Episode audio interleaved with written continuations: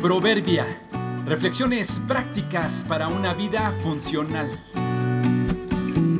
Octubre 10. Perdón.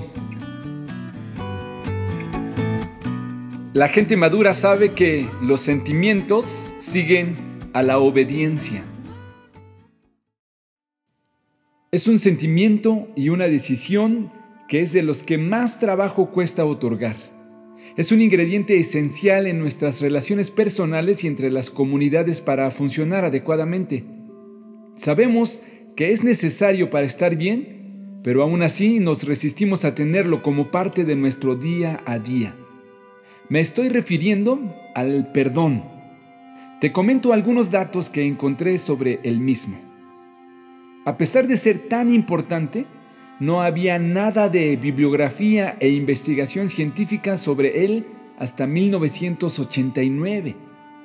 En un estudio realizado a niños, descubrieron que los de 7 y 8 años de edad, a diferencia de los más grandes, no necesitaron oír disculpas para perdonar y consideraban igual de valiosos a quienes pedían perdón y a quienes no lo hacían. Cuando una persona se acuerda de su resentimiento, tiende a subir la presión arterial y a acelerar el ritmo cardíaco. Se ha comprobado que al perdonar hay una mejoría en la salud cardíaca. Se sabe también que olvidar las ofensas permite que las personas puedan dormir mejor.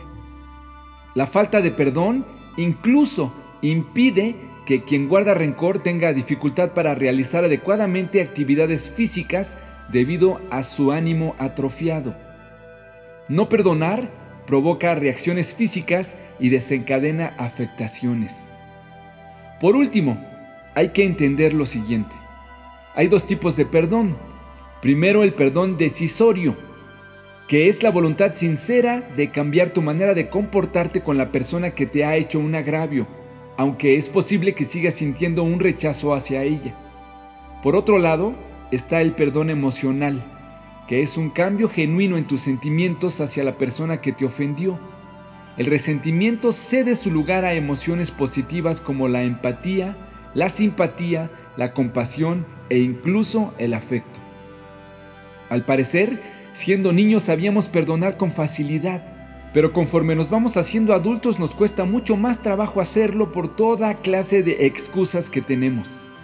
La ventaja siendo adultos maduros es que sabemos que podemos hacer cosas y tomar decisiones incluso sin tener el deseo de hacerlo.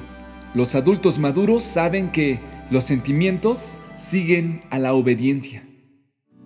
Libérense de toda amargura, furia, enojo, palabras ásperas, calumnias y toda clase de mala conducta. Por el contrario, sean amables unos con otros, sean de buen corazón y perdónense unos a otros tal como Dios los ha perdonado a ustedes por medio de Cristo. Efesios 4, 31 y 32.